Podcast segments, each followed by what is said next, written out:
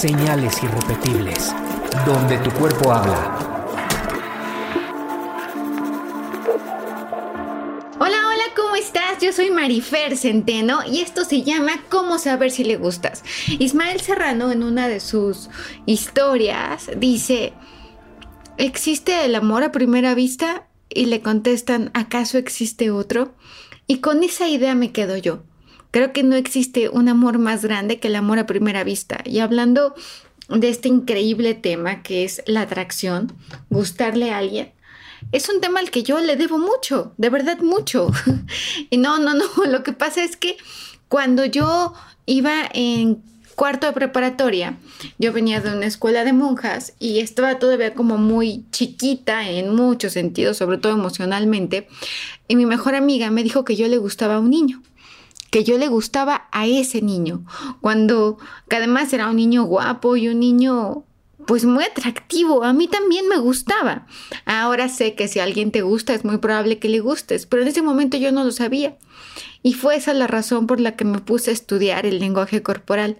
Naturalmente las mujeres somos mejores para el lenguaje corporal. Esto se debe a que somos mucho más intuitivas. Es decir, los seres humanos somos expertos naturalmente en el lenguaje corporal. Lo traemos. Es la habilidad natural para entender lo que te está diciendo el otro. Ya en un capítulo hablamos que el 90% de la comunicación está en los gestos y solo el 10% de la comunicación está en las palabras. Entonces se vuelve un tema extraordinario interesante. Dicho esto, cuando me dijeron que yo le gustaba, mi inseguridad y mis pensamientos rumeantes se apoderaron de mí y lo único que pude hacer y lo único que mi cabeza alcanzó en estos 14 años que tenía yo en cuarto de preparatoria, casi 15, fue a ponerme a estudiar el lenguaje corporal de este niño. Y me acuerdo que buscaba hacia dónde iban sus piernas. Ahí empecé a leer del lenguaje corporal. Ahí me empecé a ser consciente del lenguaje corporal. Y, tenía como una tabletita que era como para hacer un, cuaderno donde yo apuntaba eh, los rasgos, ¿no? Se dilatan, se dilatan las pupilas o no. Este, los pies me buscan o no. Estamos sentados en forma de corazón. Cómo se comporta con las otras personas y cómo se comporta conmigo. Cómo se comporta con las otras niñas, está buscando cómo o sea, esta, esta proximidad, romper esta distancia proxémica. Y, y me acuerdo que me moría de los nervios de pensar que qué tal si no le gustaba, qué tal si estaba burlando de mí, qué tal si era una apuesta. Pero no, no era una apuesta, ni estaba burlando de mí. Total que llegó un día donde llené este test que, yo elaboraba todos los días y dije, sí, sí le gusto, sí le gusto. Me acuerdo que lo llené de palomitas y estaba, de, palomitas de, o sea, palomitas escritas a mano y estaba muy contenta en mi recámara y brincaba y brincaba y ensayaba con esa pared blanca cómo nos daríamos ese primer beso y me imaginaba eh, siendo Annie Hathaway en el diario de la princesa e iba levantar la piernita y en realidad lo solté, como que dije, wow, qué maravilla. Y al día siguiente había una, no sé por qué te estoy contando esto, había una kermés y en esa kermés eh, te dedicaban una canción por 20 pesos y a mí él me dedicó una canción. y yo era la niña más feliz del mundo, la adolescente, la joven. La, digo, 14 años yo creo que en muchos aspectos todavía eres un niño y una niña y él tenía 15. Entonces, por lo tanto me parecía también más grande y más vivido. Además, él iba a fiestas y yo no, y cosas por el estilo. El punto está, y, lo digo de verdad y lo digo en serio, es que al día siguiente se me declaró con una canción de Sin Bandera que ustedes han de recordar que decía, buenas noches, mucho gusto, eras una chica más. Y yo decía, no, no, no, este cuate hasta sabe de música. y, y fue padrísimo, fue padrísimo porque fue la primera vez que descubrí que yo le podía gustar a alguien y que alguien me gustaba a mí. Dicho esto, creo que el amor y que la atracción tiene que ver mucho más con con la biología y con el inconsciente que con este amor tan inteligente. Total, la, la corteza prefrontal, que es lo que nos hace más listos, se ve disminuido enamoramiento. El amor es una reacción química que afecta a tu cerebro. Enamorarse es solamente una fase de un proceso que consta de muchas etapas. Enamorarte cambia la forma en que funciona tu cerebro. Enamorarte hace que las acciones que emprendes en un principio la persona se aleje o se acerca. Por ejemplo, un primer beso puede ser decisivo para que la relación continúe o no continúe, ¿no? El amor a primera vista puede ser que exista, sí. De hecho, hay un estudio eh, que hablaba sobre la ovulación y las fases de la, de la mujer. Ah, eh, había, eh, se les decía a las mujeres que en tres etapas distintas del ciclo menstrual se durmieran con una playera y se la dieron a diferentes hombres a oler. Lo que más les gustaba justamente era cuando la mujer estaba ovulando, es decir, te vuelves más atractiva cuando estás ovulando, eres mucho más guapa. Compruébalo de verdad. Estás más guapa, le gustas más al sexo opuesto cuando estás ovulando, porque tu cuerpo, biológicamente hablando, parece estar listo para algo. ¿Cómo funciona esto de la atracción? Bueno, se cree que el núcleo de nuestro cerebro, que se llama el palo cerebro o el cerebro antiguo, que también es llamado el cerebro reptiliano, que tiene que ver con el hambre, con el sueño, con, la, con el sexo, eh, que fue el primero en evolucionar, se considera que, la, que es la porción más primitiva de nuestro cerebro. Aquí está la estructura como el tálamo y el hipotálamo, que además el hipotálamo masculino es más grande que el hipotálamo femenino. Entonces, equilibrio, sueño, placer, sexo, hambre es la parte del cerebro que se ocupa de nuestra supervivencia. Entonces, cuando tú estás siendo atacado, donde, donde más se va a alertar va a ser en la amígdala, va a ser en las estructuras como el tálamo y el hipotálamo. Pero así como cuando estás en peligro, también cuando estás en el proceso del enamoramiento.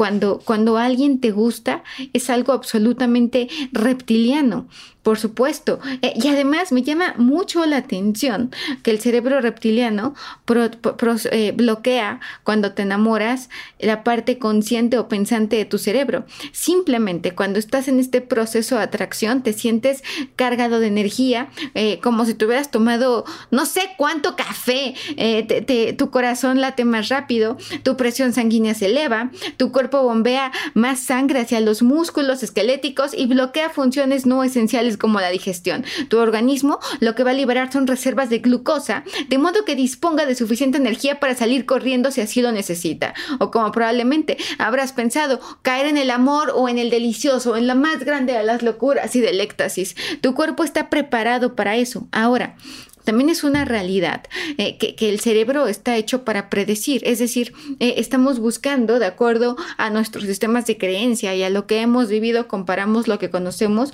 con la información que se nos viene acá. Cuando una persona está sometida a estrés, le va a poner atención a las, a las soluciones positivas que se le estén dando. Cuando una persona está enamorada, únicamente va a verla o está en el proceso de atracción, únicamente va a ver lo bueno de esa persona, porque lo que está buscando buscando el cerebro es ese alivio. Hay una cosa que me da profundamente la atención que se llama la noripinefrina. Por eso dicen que la atracción entra exactamente por el olfato. ¿Escuchaste ese?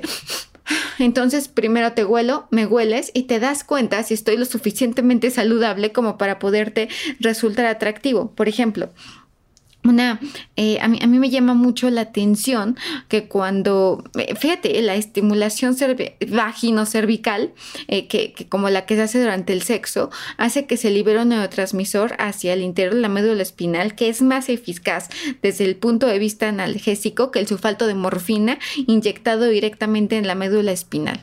O sea, cuando mantienes relaciones sexuales, lo que secretas es una sustancia en tu organismo que es más potente que la heroína.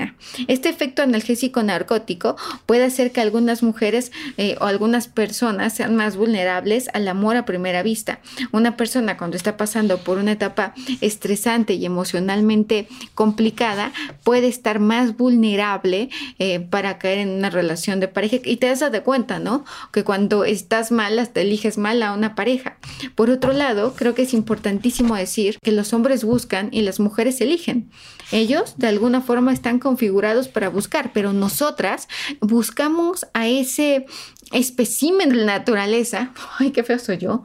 O tal vez no, pero eso somos. Yo también soy un espécimen de la naturaleza, tú lo eres normalicemos la biología también. Entonces, estamos buscando a esa especie de naturaleza con la que tú consideres que, va, que, tienes más posibilidades de, de, encontrar una pareja que te resulte absolutamente saludable. Hay otro tema, los opuestos atraen, sí, pero también los similares atraen. Por ejemplo, nos hemos atraídos de forma natural por una combinación de cosas opuestas y parecidos a nosotras. Eh, por ejemplo, Opuesto y parecido. El complejo mayor de histocompatibilidad, que es una proteína, no te, eh, por eso no te gustan tus primos, por eso no te gusta tu hermano, porque tu complejo mayor de histocompatibilidad es similar al tuyo. Pero entonces te gusta alguien eh, que, tenga un complejo mayor de histocompatibilidad distinto. Hubo un, otro experimento que tenía que ver con sudaderas y estas sudaderas lo que hacían es que le, ponían eh, a oler a mujeres unas sudaderas y les gustaban los hombres, las sudaderas que correspondían a hombres que no eran sus hermanos ni sus papás, sino alguien que tuviera un complejo mayor de histocompatibilidad totalmente diferente. Sin embargo, también buscamos a alguien parecido físicamente a nosotros porque nos resulta familiar y porque de alguna forma es la esperanza de podernos en un hijo tener una extensión nuestra. Es como, como, para, que la, como para que la especie pueda subsistir. Eh, de hecho, la fuerza más potente de lejos en una elección de una pareja es la similitud en cuanto a la formación, a la raza, la religión y dicho sea de paso el atractivo físico. Esto lo dice Elizabeth McClintock. Esta es ella está en la Universidad de Notre Dame. Imagínense ustedes. Ahora, ¿qué es la impronta sexual? Es un conjunto de características hereditarias que vamos adquiriendo como cuando somos niños y que moldean nuestras preferencias con respecto a nuestras parejas. Por ejemplo, hubo un experimento en aves y mamíferos que han revelado que los adultos prefieren parejas similares al progenitor del sexo opuesto que les creó. Los científicos creen que, en la primera niñez lo que hacemos es eh, como vivir hacia adentro las características de las personas que nos han criado. Ah, justamente hoy fui al banco y estaba viendo, eh, dije, ay, esta señora, qué, qué ¿cómo es la genética? Que esta señora se parece mucho a su mamá, porque la mamá fue a dejar su huella digital y la huella digital ya ya se ha perdido, que esto es totalmente normal con la edad, y estaban ahí hablando de, hablando de eso tema. Platiqué con ellas eh, diciéndole que a mi abuelita le pasa igual y, mi conocimiento en dactiloscopía y que sí considero que debe haber alguna reforma en la ley que, que, que, que pues canalice esta situación y que además es importante. Bueno, para no ser el cuento largo, eh, yo pensé que era la mamá y que eran idénticas. Llegó una tercera persona, la pareja de la señora, ah, es mi mamá, es mi suegra. O sea, el señor buscó eh, de forma inconsciente a una mujer que es igualita, parecía hija de, de la señora. Ahora, hay factores que son importantes en la atracción. Hablábamos hace un segundo de la noripinefrina, que lo que hace es intensificar tus sentidos para que porque la atracción empieza por ellos. Entonces, lo que hace es que factores conscientes y subconscientes que podrían pasar desapercibidos, ahora tu cuerpo los recibe con muchísima mayor atención, ¿no? Por ejemplo, lo, que hace la memoria es elegir, eh, por ejemplo, el tono de la voz. Un tono de voz agudo va a ser más atractivo para el cerebro masculino que un tono de voz muy grave. En cambio, las mujeres nos gustan los tronos de voz fuerte. Nuestra nariz decide si él o ella huele bien y nuestros ojos echan un vistazo. Ahora, hay que decir que los hombres poseen un 25% más de neuronas en el corte visual que las mujeres. Por lo tanto, ellos tienen, ellos asignan una mayor importancia al movimiento de caderas cuando vas caminando, por ejemplo, que una mujer. A una mujer no nos fijamos tanto, tanto en eso. Eh, por otro lado, el cabello ondulado es más atractivo para los hombres, ya que lo que da la imagen es de una mujer que sana. La relación cintura-cadera. Y es que parece que nuestra nariz eh, lo saben. Hay unas hormonas que se llaman feromonas que también reciben el, el nombre de ectohormonas. Eh, ectohormonas significa que están fuera. Y estos mensajeros químicos que son diseñados para ser emitidos por una persona hacia el entorno, lo que producen es que se activa una respuesta fisiológica.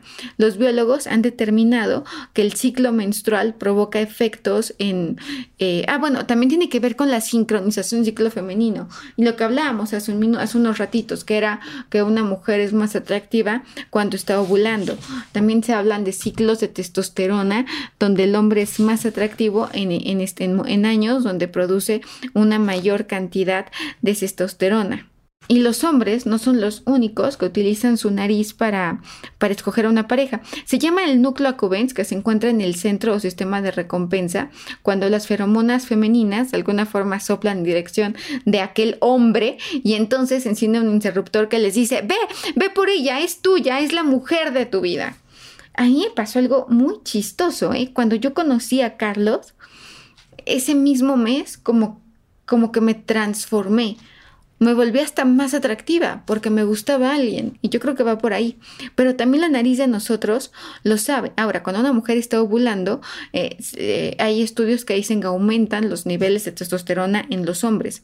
Las mujeres, por ejemplo, eh, buscamos con el olfato ese estado de salud que sea detectable. De hecho, se hizo un estudio con ratones y las ratonas, cuando veían que los ratones machos tenían algún problema, alguna enfermedad, parásitos, evitaban aparearse, aparearse, aparearse con ellos. Oye, que perdón, ¿eh? Es que me emociono y es que me han dicho, oye, Marifer, sobre todo el equipo, porque para mí se ha vuelto una familia este equipo. Son tan cálidos, tan generosos. Y, me dicen, oye Marifer, aquí no tienes que hablar tan rápido. Y no es que yo quiera hablar rápido, siempre he hablado rápido. Una vez gané un concurso de lectura en la escuela porque hablaba muy rápido. Y es que también como muy rápido, pienso muy rápido, me preocupo muy rápido, todo lo hago muy rápido. Bueno, no todo. Casi todo. El arroz sí me tomo mi tiempo para hacerlo. Ahora, las mujeres no solamente preferimos una voz grave en un hombre, sino que además el sonido grave de un hombre ayuda a la mujer a recordarlo, ¿no? Eh, por ejemplo, en un estudio se mostró varias imágenes de objetos mientras escuchaban el nombre del objeto pronunciado por una voz aguda o una grave. Se enseñó a las mujeres dos versiones similares pero no idénticas de los objetos y les pidieron que identificaran los que habían visto antes. El resultado es que las mujeres recordamos con mayor precisión lo que se había presentado con voz masculina grave que lo que se había presentado con voz masculina aguda. Por otro lado, la saliva juega un papel importantísimo en este, en este juego. De hecho, se considera que el 59% de las personas cuando no te gusta un beso deciden irse. Eh, finalmente lo que, lo, que hay es un intercambio de sustancias. Lo, que en el primer beso se, se, activa es la ínsula y desempeña un papel muy importante en el camino del amor. Y la ínsula se activa con el tacto y con el gusto. También eh, la, la corteza parietal, el óvulo parietal corteza parietal, perdón, por favor. El lóbulo parietal es lo que se activa cuando te tocan. Entonces, el proceso de atracción es mucho más complejo que simplemente me gustas y te gusto. Tiene que ver con biología, tiene que ver con feromonas, tiene que ver con norepinefrina, tiene que ver con el eh, momento que estás pasando, tiene que ver hasta con tu estrés, tiene que ver con muchas cosas. Eh, de acuerdo a los estudios, no les gustan muy flacas a los hombres. Eh, de hecho, les gustan las mujeres que, son incluso ligeramente curvilíneas, les gusta esta proporción cintura-cadera. Eh, de hecho, el índice de masa corporal, de acuerdo a la neurociencia y, las investigaciones, está entre 24 y 28.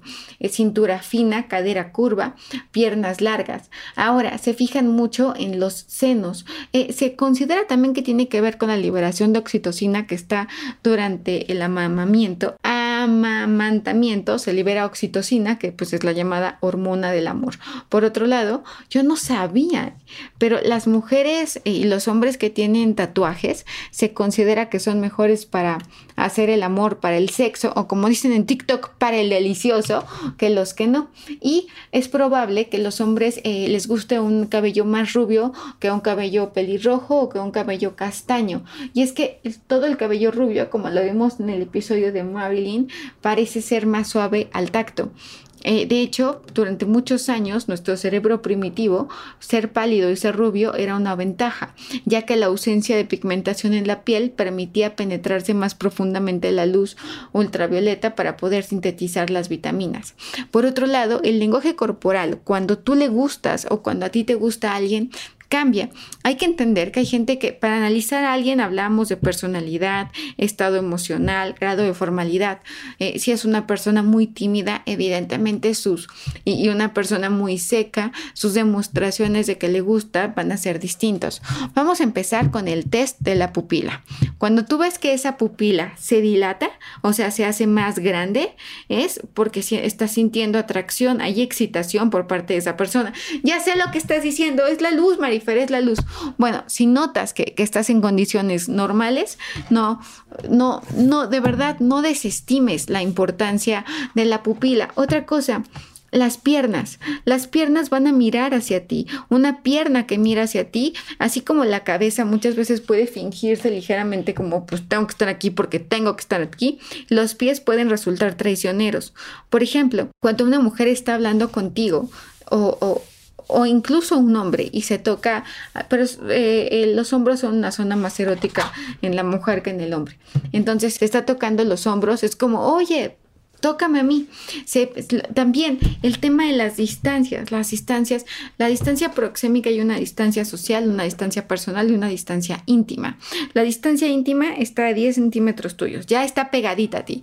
Si lo que busca es tocarte y cualquier pretexto para hablarte en redes sociales te da like, ¿no? Eh, o sea, de verdad, te comenta todas las publicaciones, está todo el tiempo para ti es obvio que siente atracción por ti. Eh, cuando una mujer se ríe de tus chistes es porque siente atracción por ti. En cambio, si está cruzando los brazos, si apenas si te voltea a ver, es porque está cerrando la comunicación. Cuando tú te das cuenta que alguien te está viendo, es porque seguramente ya te vio siete veces, aunque sea de reojo, pero ya te vio siete veces. Cuando una persona se llama servir la cara en bandeja, ¿cómo se, ¿qué quiere decir este gesto? Ah, es que lo hice con las manos, que recargas el mentón en las dos manitas. Ese es una señal como de, mira, aquí estoy y lo que hace es que tus, tus facciones resalten todavía más. Señalar con, la, señalar con la rodilla y acariciar el zapato con el pie. Eh, eh, el sentado americano en mujeres que enseña más el muslo también es una realidad. Sacudir ligeramente la cabeza es decir, eh, mover el eje de la cabeza, ladeando ligeramente la cabeza, es una señal de cortejo.